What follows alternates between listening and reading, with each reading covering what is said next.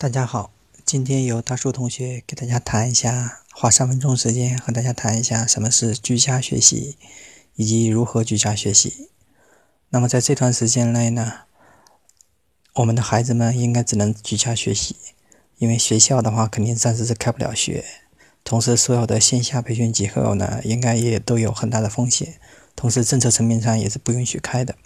所以我们大家基本上来讲，只能孩子们只能在家。然后其次呢，有一个跟以前不一样的信息，就是情况就是孩子的直接监护人，也就是父母，通常应目前的情况下大大概率是有一方会陪着孩子在家学习的。那么这一点跟以前是不一样的。好，那么我们的解法实际上也基本上就出来了，就是我们如果想让居家学习的效率更高，其实我们的家长。就是我们孩子的父母，尤其要利用这种以前根本得不到的这样的一个情境，来推进孩子的学习。我个人这边的看法，好多同学都已经知道了，就是我是推崇家庭作为学习的一个整体，所以我是推崇家庭教育的。现在的社区教育也是我们要做，但是目前社区基本上来讲也是隔绝的，所以基本上来讲还是只有家庭教育。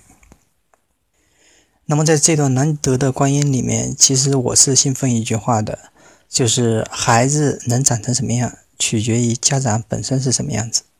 所以这段时间的时光，正好让我们可以反思目前我们的教育系统以及我们目前的家教到底投入了多少。那么对于孩子的直接监护人，实际上也就是现阶段的直接教育者来讲，也就是说，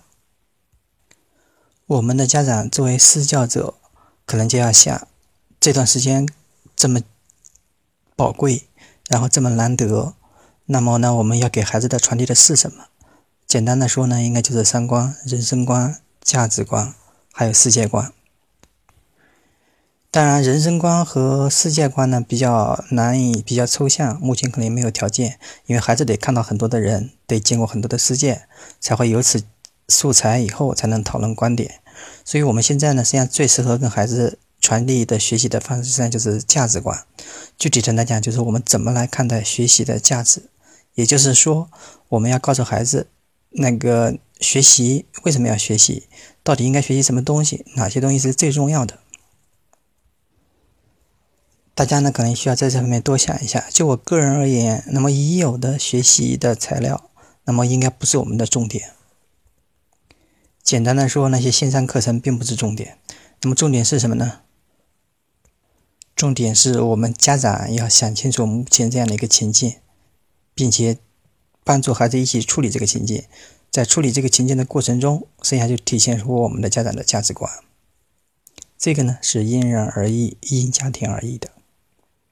好，今天就讲这么多，谢谢大家。